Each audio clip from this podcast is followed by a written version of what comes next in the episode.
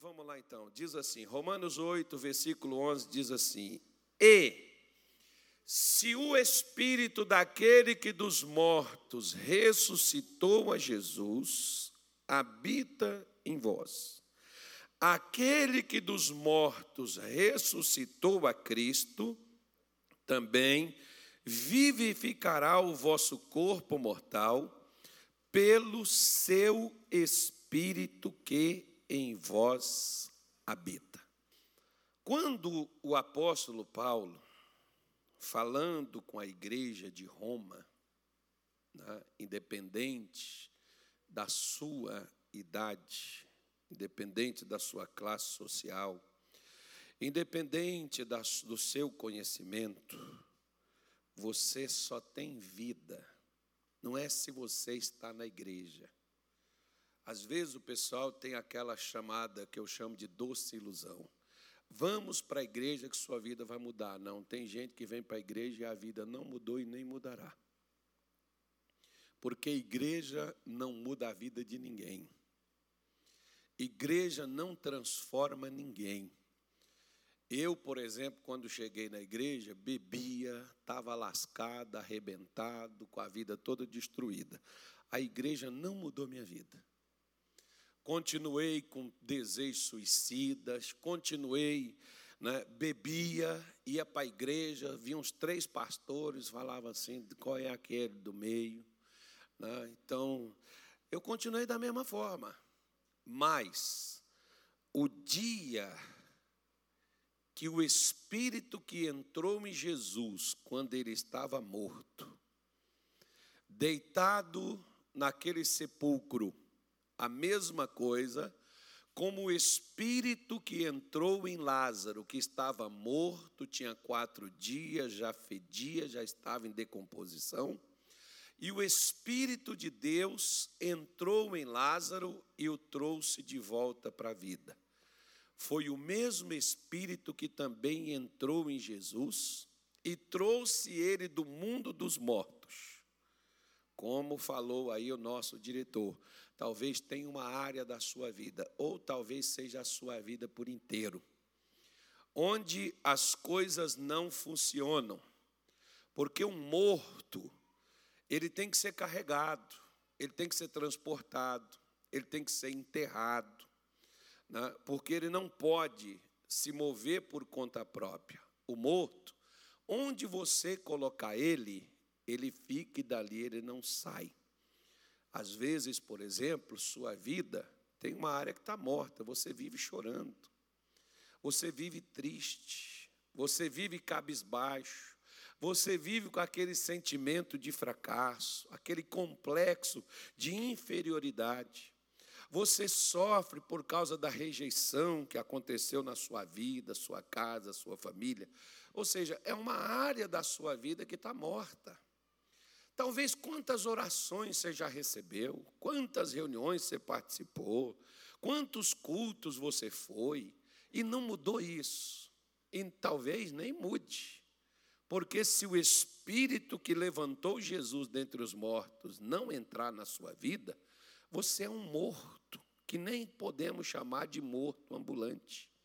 Você é uma pessoa sem esperança, você é uma pessoa sem futuro. O seu futuro é de fracasso porque o morto, ele vai entrar em decomposição. Da mesma forma é a sua vida, é a minha vida. Se o Espírito de Cristo não entrar, você vai continuar, sua vida vai sendo de mal a pior. A tendência é que você piore, não que você melhore.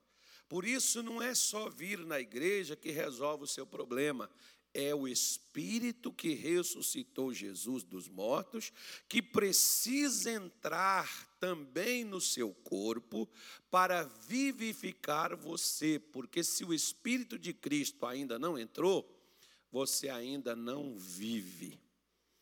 Não vive como? Você vegeta, mas viver você não vive. Qual a vida que você vive? Você vive a vida que talvez está igual na música do Zeca Pagodinho, deixa a vida te levar. Né? Vida leva, eu sou feliz e agradeço por tudo que meu Deus me deu. Se for um raio na cabeça ou se for uma perca na família, foi Deus que deu. Mais ou menos é o que o pessoal pensa. Né? Mas se você, por exemplo, recebe o Espírito de Cristo, você recebe a vida do tipo de Deus. Qual é a vida do tipo de Deus? Deus não quer só que você viva, Deus quer que você tenha vida, e vida com abundância, que é o que diz João 10, 10, na parte final deste versículo. Eu vim para que tenham vida e a tenham com abundância. Né? Deus quer que você viva, mas viva a vida Zoé. O que é a vida Zoé? É a vida do tipo de Deus. Quando você nasceu, quando todos nós nascemos, nós nascemos com um propósito estabelecido por Deus para a gente viver.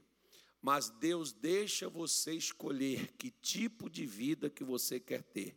Se é a vida que você possui ou se é a vida que Deus tem disponível para você, que foi escrito uma história, o roteiro da sua vida, foi escrito por Deus desde o dia que você foi chamado no ventre da sua mãe. Se você vai seguir aquele roteiro ou não. O que, que os meninos fizeram aqui? Eles seguiram o roteiro que foi estabelecido e fizeram aquilo que tinha sido escrito, interpretaram. Da mesma forma, tem um roteiro escrito por Deus, que Deus escreveu antes de você nascer. Deus escreveu o roteiro. Você está seguindo esse roteiro de Deus ou você está seguindo seus próprios conceitos, preceitos? Você está seguindo seus próprios caminhos?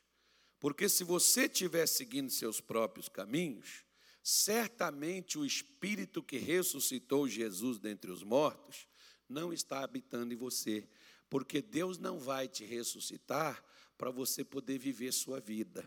Deus só vai colocar o Espírito dele em você se você vai viver para Ele. Se você não vai viver para Ele, para que, que Ele vai te dar vida? Para que, que Ele vai colocar a vida em você? Em 1992, eu cheguei na casa de Deus arrebentado, conforme eu sempre falo, pensamento de morte, tomava umas e outras. Não podia dizer assim que era um viciado, dependente. Não, de vez em quando eu dava uma parada, depois voltava de novo. Doente, a minha mulher doente, minha filha doente. E eu desempregado um ano, não tinha nada, porque pobre ele nunca tem nada, mas quando ele perde a cama, a geladeira, o fogão, a mesa, ele diz: perdi tudo.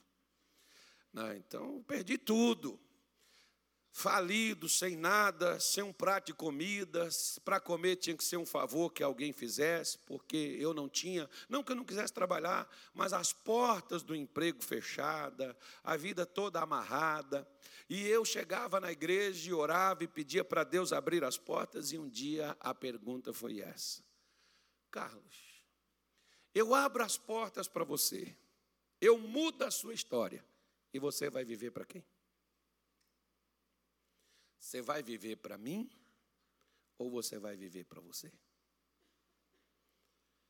Viver para Deus significa você vai fazer o que Deus quer que você faça, ou você vai fazer o que você sempre quis fazer. Então, digamos assim, o que que Deus ganha com isso? Ah, mas eu tenho que pagar a Deus?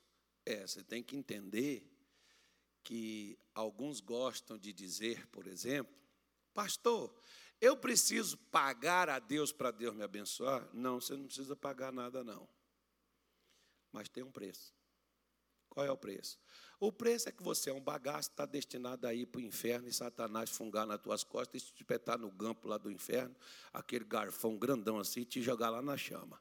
Aí Jesus disse assim: Você me dá esse bagaço da tua vida, que eu pego esse bagaço, transformo você, injeto vida em você, e você vai viver para mim, e você não vai ter o garfo do inferno espetado em você e carregando você para as trevas. Qual você prefere? Aí você diz, prefiro o garfo do inferno, que eu vivo minha vida, depois eu passo a eternidade com o capeta. Deus disse, então tudo bem. Fica aí. Aí depois que você morrer, muita gente vai querer encomendar sua alma para Deus, vai querer fazer umas orações para você poder ir para um lugar bom.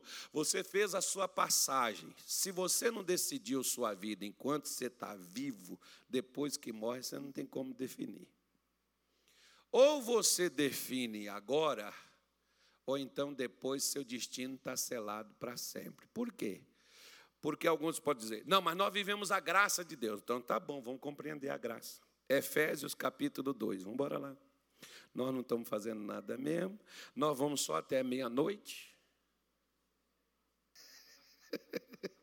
Diz assim, ó, Efésios 2, versículo 8: Porque pela graça sois salvos. Por meio do quê? Da fé. Deus dá a graça? Dá. Mas a graça tem um preço. Qual é o preço da graça? O preço da graça é a fé. Você tem que confiar em Deus. Por exemplo, por que Deus ressuscitou Jesus dentre os mortos? Você pode me esclarecer?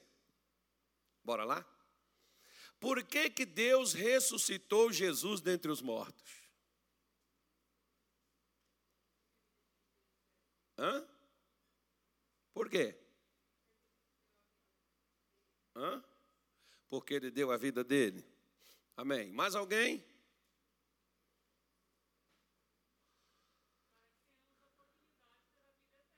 Amém. Mais alguém? Vamos pegar pelo menos três opiniões, né? Porque o quê? Fazia tudo que o Senhor pedia. Amém. Ó, oh, a vida eterna que a irmã falou ali existe. Você falou o que mesmo? Você falou o que mesmo? Que ele entregou, realmente ele entregou a vida dele. O outro falou ali que tudo que Deus requereu de Jesus, Jesus fez. Só que tem gente, por exemplo, que entrega a vida para Jesus. Só que tem gente que acredita na vida eterna. Só que tem gente que faz tudo que Jesus manda, mas não acredita que vai dar certo. Jesus fez tudo isso aí, mas ele tinha certeza que Deus o ressuscitaria no terceiro dia, conforme nas Escrituras estava predito. Se você não confia em Deus, você pode ter o perdão de Deus, mas se você não acredita que Deus quer te perdoar, você morre no pecado. Se você, por exemplo, pode até admitir que Jesus morreu e com seu sangue derramado ele comprou para Deus povos de várias nações, línguas, tribos, ele comprou com seu sangue para Deus e você pode ficar de fora. Por quê? Porque você não acredita que Jesus de fato fez isso para comprar você para Deus. A graça é dada, mas ela tem um preço. Qual é o preço? O preço é eu é você acreditar que Deus fez aquilo que ele falou. Porque se você não acredita, como por exemplo, nós usamos muito aquele bordão, que nós falamos assim: Jesus te ama. Agora, quantos de vocês realmente acreditam ser amados por Deus? Primeira coisa, Primeiro que você fala para os outros que Jesus ama eles. Você realmente acredita que Deus ama aquela pessoa? Você acredita que Deus ama um homem violento que agride seus filhos, que bate na sua esposa, um estuprador? Você acredita que Deus ama uma raça dessa? Você acredita que Deus ama um bandido que, além de roubar uma pessoa, estoura a cabeça dele com um tiro? Você acredita nisso? Por exemplo, uma vez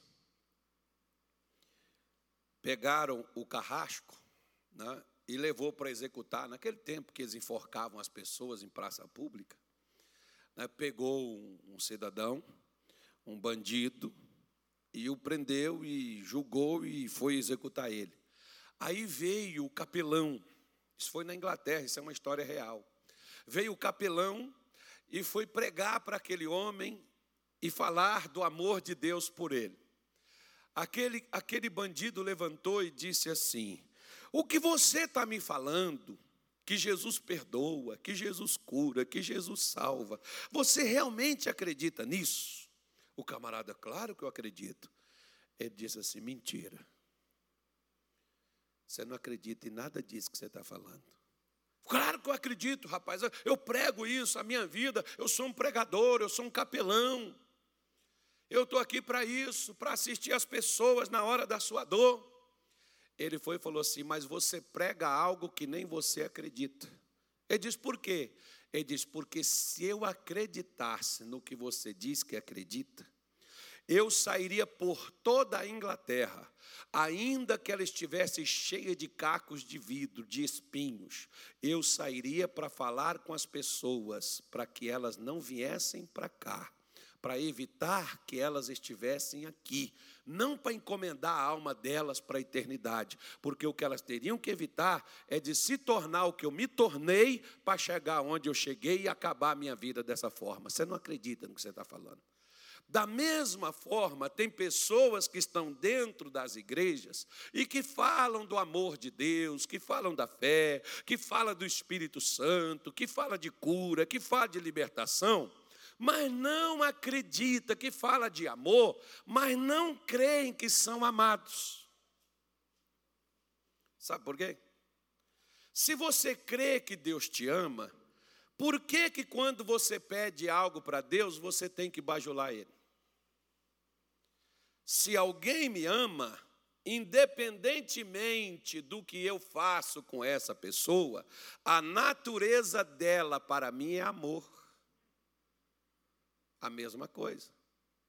Eu posso ser um pecador, o amor de Deus por mim não muda.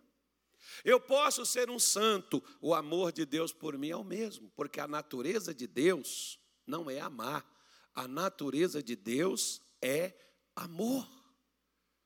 O apóstolo João diz: Deus é amor. Deus não vai amar, Deus é. Mas quantos de nós não acreditamos no que Deus diz que nós somos? Por que, que o Espírito não vivifica? Porque Jesus só foi vivificado dos mortos porque ele acreditou no que Deus falou com ele. Que no terceiro dia ele seria ressuscitado dos mortos. Depois você pode ler Atos 2, você vai ver que o Pedro está fazendo o discurso dele, e Pedro está falando: olha, vocês mataram a ele, mas Deus, conforme as Escrituras, o ressuscitou no terceiro dia. Você pode ver, por exemplo, deixa eu ver aqui outra passagem, que o apóstolo também está falando, citando quase algo bem parecido com isso. Por quê? Porque às vezes, como lá em Lucas 24, quando Jesus fala com os discípulos honestos e tardios de coração para compreender tudo o que diz as Escrituras, o que falou Moisés, o que diz os profetas, o que diz os salmos, que convinha que o Cristo padecesse, mas ressuscitasse no terceiro dia. Por que, que o Espírito de Deus entrou em Jesus? Porque Jesus morreu confiando que seria levantado. É a mesma coisa, olha para cá. Acorda quem está do teu lado e fala assim: ó, oh, Satanás está querendo te levar para o inferno. Mas Jesus quer te levar para o céu. Não deixa o espírito do sono entrar, tem que ser o espírito do santo. Não pode ser o espírito do sono, é o espírito do santo. É o Espírito do Santo que tem que entrar. Então você veja bem, por que, que o Espírito Santo não entra? Porque você acredita que Deus não é suficiente para fazer isso na sua vida. Você acredita que Deus realmente quer residir em você? Que Deus quer entrar na sua vida e tomar as rédeas da sua vida? E conduzir os seus passos, ou Deus só quer te dar uma coisa só, te dar uma luz, te dar uma sensação, te dar um negócio assim, para você tremer, ou para você falar língua esquisita? Não. O Espírito Santo na sua vida é para te levantar do pecado, é para te tirar das coisas erradas, é para te tirar do mau caminho, é para tirar você dos seus desejos, dos seus pensamentos carnais, imorais, impuros, profanos tornar você um jovem de Deus, uma mulher de Deus, um homem de Deus. É para isso que nós precisamos que o mesmo Espírito que levantou para ressuscitar Jesus do mundo dos mortos físicos. Nós precisamos de ser levantados, não é do mundo físico, no mundo físico nós estamos vivos, mas do mundo espiritual nós estamos mortos, porque nossa vida não progride, porque muitas vezes nós estamos cheios disso. Quer ver? Ó? Volta lá para o versículo 1, capítulo 2 mesmo de Efésios. Já estou terminando, digam graças a Deus. Não, pode ficar melhor, fala graças a Deus. Então tá aí, ó. E vos vivificou, estando vós mortos em ofensas e pecados. Não é eu que passo a viver, eu sou vivificado, eu sou levantado, é Deus que me levanta. Eu não consigo me levantar sozinho, igual aquela pessoa, por exemplo. Eu quero largar as drogas, não consegue. Eu também queria parar de beber. Eu falei esses dias para uma pessoa lá em Sorriso, eu disse assim: não, não critica seu marido. Porque às vezes você não sabe o que passa dentro dele. Porque muitas vezes eu tinha pena da minha esposa, que ela chegava para mim e dizia assim: pare de beber, você vai acabar com o nosso casamento. Eu queria, mas eu não conseguia. Alguém pode chegar, não, porque você é um safado, perdoe a expressão da palavra, você é um sem vergonha, você não tem compromisso. Não faça isso, não. Você está julgando a pessoa, você não é juiz. Tem gente que às vezes está fazendo as coisas, mas não gostaria de estar tá fazendo aquilo. Ela não tem condição de fazer outra coisa, é por isso que ela faz aquilo. Às vezes você está morto. Por quê? Porque você está vivendo em pecados. Mágoa, ressentimento, tristeza, angústia, revolta, rejeição. Você está vivendo muitas vezes odiando pai, odiando mãe, odiando vizinho, odiando amigo. A mágoa está dentro do seu coração, você está morto. Você só está vivendo, mas você está morto. Você não tem alegria, você não tem motivação, você não tem sossego, você não tem paz. É uma perturbação constante na sua vida. Por quê? Porque você está morto.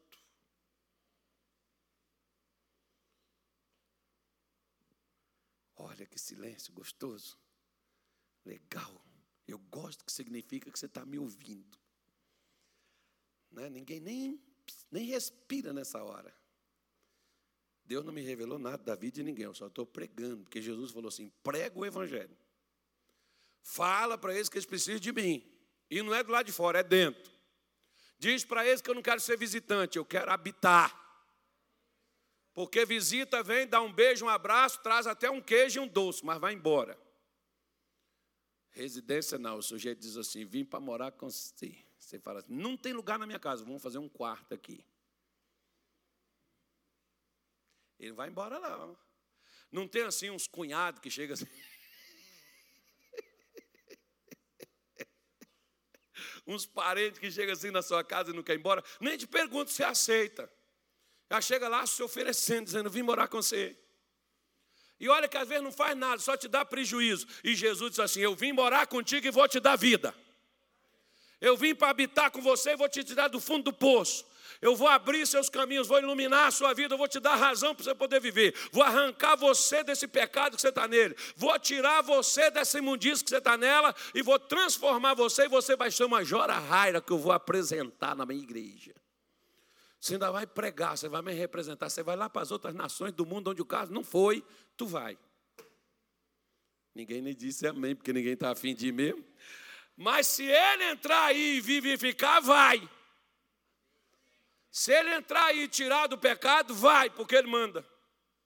Porque a primeira coisa que Deus quer te tirar ele quer te dar vida, mas para te dar vida, Ele tem que te arrancar do pecado. Se Ele não te arranca do pecado, Ele não consegue fazer você viver, porque o pecado mata. O salário do pecado é a. E muitas vezes, onde é que o pecado está? Vamos lá, versículo 2. Aí mesmo, aí mesmo. Em que noutro tempo andaste segundo o curso deste mundo. Esse mundo é conduzido por quem? Segundo o príncipe das potestades do ar do Espírito que agora opera nos filhos da desobediência. Diga-se misericórdia. Olha para cá. O que, que é um espírito de fé? O espírito de fé é aquela pessoa que obedece a Deus. Quem não obedece a Deus não obedece porque não confia nele. Quem confia em Deus vai obedecê-lo. Quem não obedece, diz assim: Eu não concordo com essas coisas, eu não aceito isso porque eu nasci assim, eu vivi assim, eu cresci assim, eu sou assim, vai morrer assim e vai para o inferno assim, porque não deixa Jesus entrar para mudar seu curso.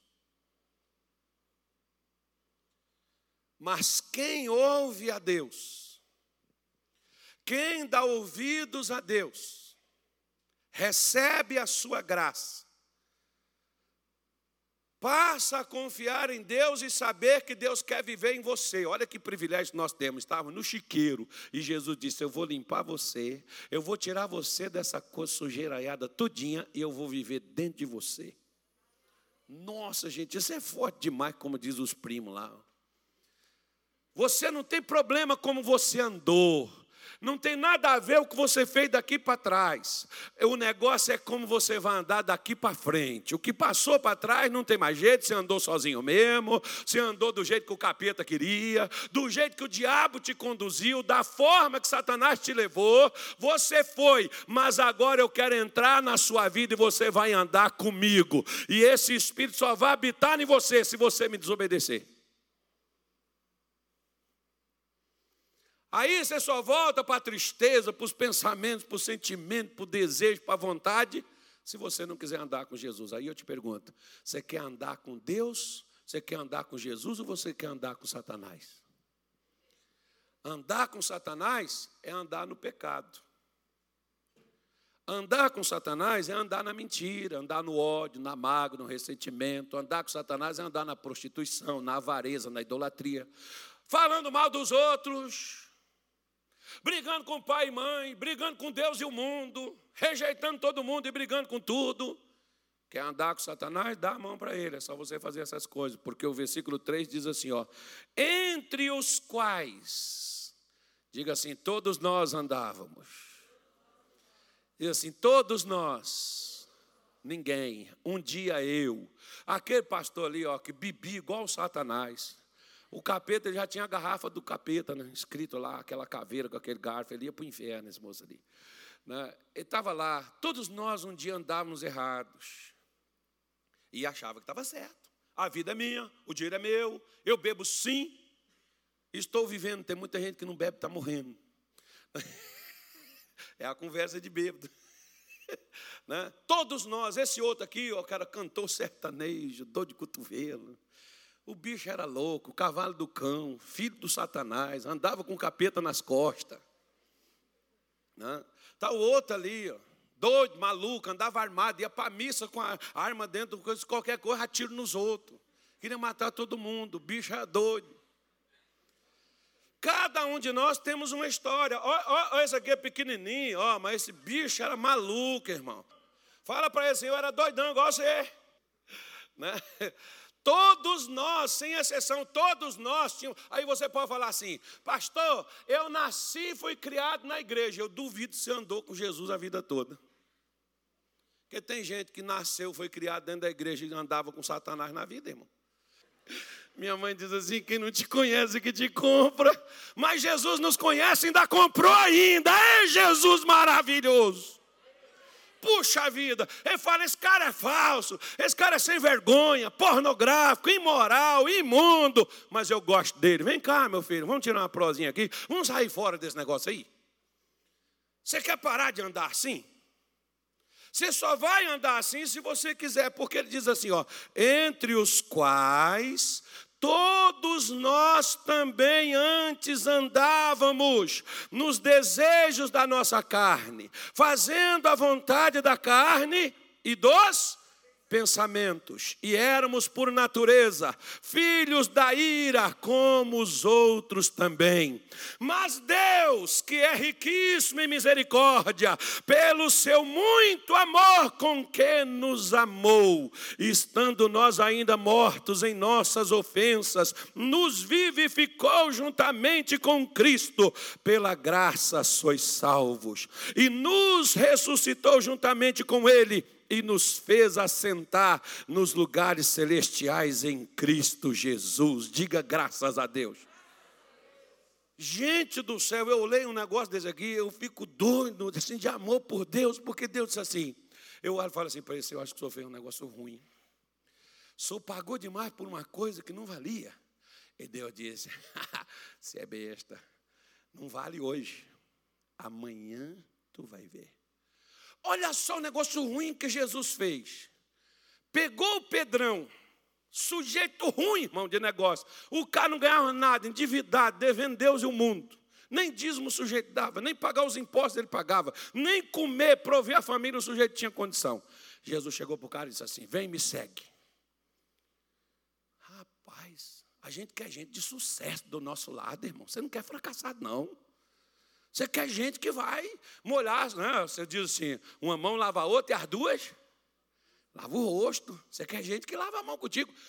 Aí Jesus pega Pedro, vai atrás dele. Daqui a pouco, irmão, o que, que o Pedrão está fazendo? O Pedrão passa, a sombra do Pedro curava. O Pedro está pregando, primeira pregação que o Pedro fez, três mil pessoas foram alcançadas. Olha que negociação que Jesus fez. Porque Jesus estava olhando lá para frente, três anos depois. Se Jesus olhasse para o agora, você diz assim: não vale é loucura, é doidice, eu não vou dar. Só que Jesus não olha para você hoje, Jesus olha para o plano que Ele tem para você, porque uma vez no plano dele, você vai frutificar, você vai dar a volta por cima, você vai ser benção, você vai ser um sucesso, você vai levantar e vai fazer o mundo e mudar a história da sua casa, da sua família, da sua cidade, de onde você vive. Como que Jesus teve coragem de investir num negócio desse, irmão? Cara bebendo, fumando, cheirando umas. Cheiravam um pozinho também, vi? Mas para que investir no troço? Já, já pensou isso bebendo umas, irmão? Já devia ser o chato toda a vida. Já pensou esse troço cheirando uns pozinhos? Deus do céu, virou o cavalo do cão. Aí Jesus falou assim: rapaz, vem cá, que eu quero tirar uma prosa contigo. Ali na igreja, ali, tem um lugar ali bom, cara, vamos lá.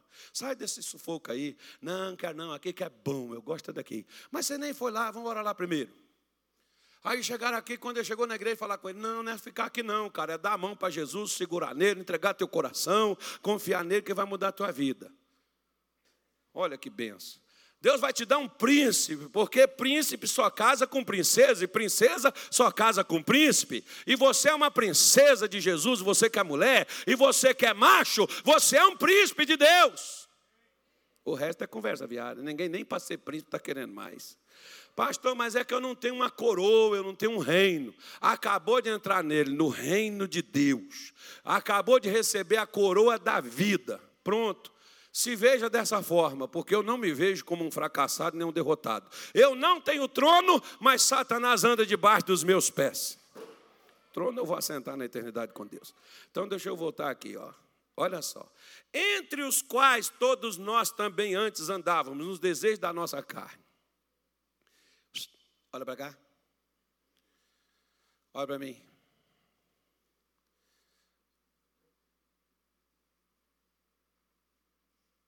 Eu falo para os meus filhos assim: para onde você está olhando, eu já saí de lá. Para onde você está querendo ir, eu já vim de lá. Olha para cá. Não é porque você está na igreja, ou porque um dia você vai chegar a ser pastor, ou bispo, né, ou sei lá, qual é a patente que Deus vai te dar, profeta, que você deixa de ter sentimento. Existe uma coisa que nós carregamos conosco onde nós estivermos. Davi, ele era um homem segundo o quê? Mas o dia que ele viu Batisseba, ele também era de carne, não era? Hã? Aí quando ele viu Batisseba, ele cedeu ao quê?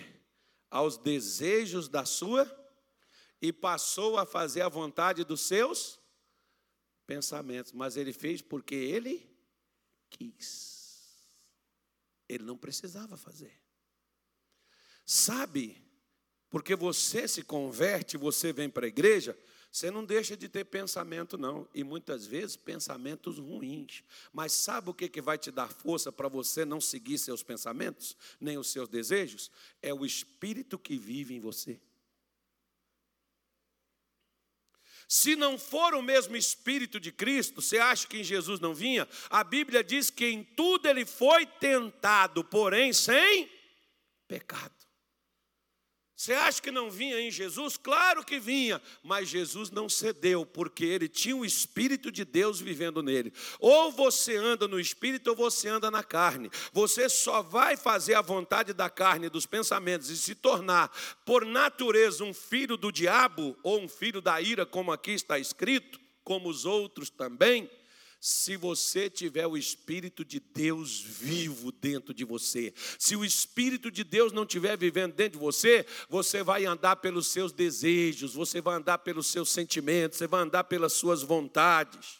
Você vai fazer coisa errada, como todo mundo sempre fez. Mas um dia, Paulo diz, versículo 4: Mas Deus que é riquíssimo em misericórdia. Olha para mim. Talvez você olhe para você e você diz assim: eu sou um lixo. Mas Deus compra lixo também.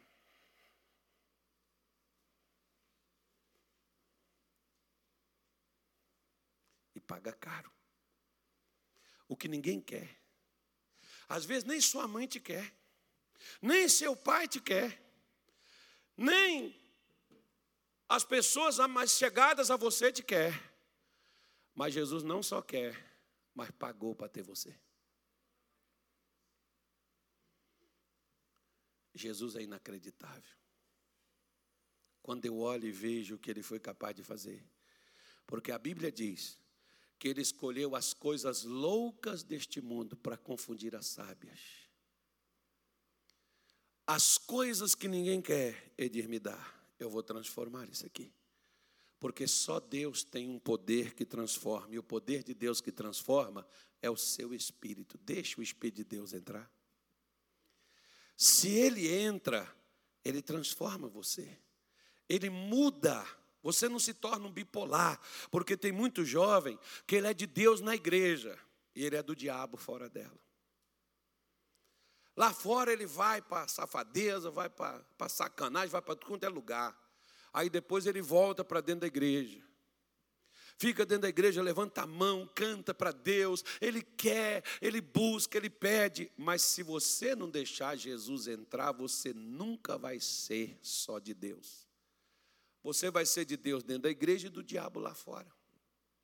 Deus não quer ser de você, ter, ter, você somente dentro da igreja. Deus quer ter você aqui dentro. Deus quer ter você na faculdade. Deus quer ter você na sua casa. Deus quer ter você na rua.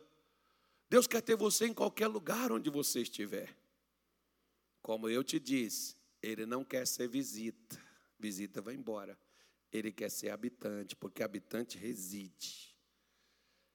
Semana passada eu saí daqui no domingo à tarde, fui para Lucas do Rio Verde, Sorriso, Sinop. Fui lá, fiquei lá esses, esses dias. Quinta-feira eu voltei, porque a minha habitação é aqui. Eu moro aqui. Eu saí daqui e fui lá? Fui, mas eu voltei para cá. Acredite na misericórdia de Deus por você. Acredite no amor de Deus por você. Porque mesmo que você hoje esteja morto, por causa dos pecados, por causa de tudo que você tenha vivido e tenha feito. Pastor, graças a Deus eu não ando dessa forma, melhor ainda. Então, se você já não anda, graças a Deus por isso. Então, agora é só dar o lugar para Jesus entrar e viver contigo e andar com você agarrado daqui até para quando Deus te levar. Porque se você tiver, mas eu estou preso no pecado, não tem problema. Ele diz, mas eu vou te tirar daí. Deixa eu entrar que eu tiro. Se ele não entra, ele não tem como mudar você. E se ele entra, ele te muda. Ele te tira de um canto para o outro, porque o versículo 6 diz: E nos ressuscitou juntamente com Ele. Quando Jesus morreu e ressuscitou, Todos nós, quando recebemos a Jesus, ganhamos o mesmo status dele no dia da ressurreição. Todos nós recebemos o Espírito de vida que entra e também nos levanta e nos tira de onde nós estamos e nos faz assentar nos lugares celestiais em Cristo Jesus. Deixa eu te fazer uma pergunta. Onde você está assentado?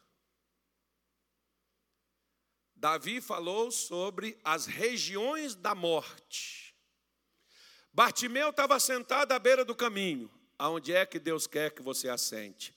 Nos lugares celestiais em Cristo Jesus. Onde é esse lugar, pastor? Fácil. Efésios 1, versículo 3. Volta aí que eu vou terminar. É a última coisa, não vou falar mais nada, não, já chega. Quem ouviu, ouviu. Quem não ouviu, só no próximo culto. Efésios 1, versículo 3. Bendito Deus Pai de nosso Senhor Jesus Cristo, qual nos abençoou com todas as bênçãos nos lugares celestiais em Cristo Jesus. Olha para cá. Ficou do mesmo tamanho. Agora preste atenção. Aonde é que estão todas as bênçãos? Nas regiões celestiais em quê? Onde é que está todas as suas bênçãos que você precisa? Está onde? Em Cristo Jesus. Agora vamos ver quem é que nos cerca para nos impedir de chegar perto de Cristo. Quer ver só? Efésios 6, versículo 12. Eu só falei que ia terminar só para animar você. Efésios 6, versículo 12. Não, nós vamos terminar. Pode ter certeza que qualquer hora dessa a gente termina. Amém, gente? É só uma vez por mês que eu venho com vocês. Pelo amor de Deus, para com essa coisa. Você chega na igreja, parece a abelha que chega lá na flor, quer, pega o mel, vai embora. Eu, hein?